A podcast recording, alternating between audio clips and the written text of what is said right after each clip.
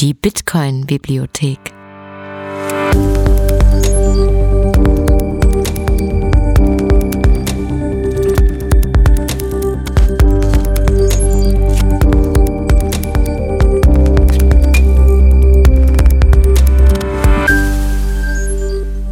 Der Bitcoin Lese Podcast.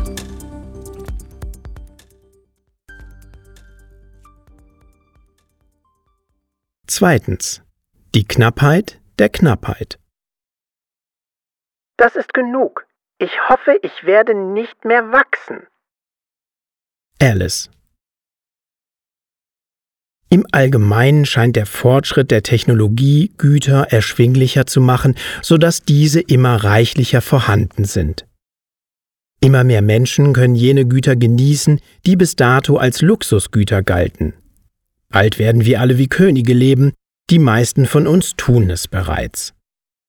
Wie Peter Diamandis in Abundance schrieb, Technologie ist ein ressourcenfreisetzender Mechanismus. Was einst knapp war, ist nun reichlich vorhanden. Bitcoin, an sich eine fortschrittliche Technologie, durchbricht diesen Trend und schafft eine neue Ware, die wirklich knapp ist. Einige argumentieren sogar, dass es eines der seltensten Dinge im Universum ist.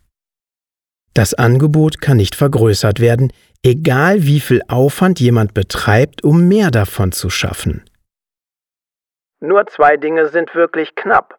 Zeit und Bitcoin. Seyfedin Amus Paradoxerweise geschieht dies durch einen Kopiervorgang. Transaktionen werden verteilt, Blöcke werden verbreitet. Das verteilte Kontenbuch Distributed Ledger ist, wie der Name schon sagt, verteilt. All diese Worte sind nur ausgefallene Formulierungen für das Kopieren. Sogar Bitcoin selbst kopiert sich auf so viele Computer wie nur möglich, indem es einzelne Leute dazu anregt, Full Nodes zu betreiben und neue Blöcke zu meinen. All diese Duplikation arbeitet auf wunderbare Weise zusammen, um gemeinsam Knappheit zu erzeugen. In einer Zeit des Überflusses lehrte mich Bitcoin, was echte Knappheit ist. Die Bitcoin-Bibliothek.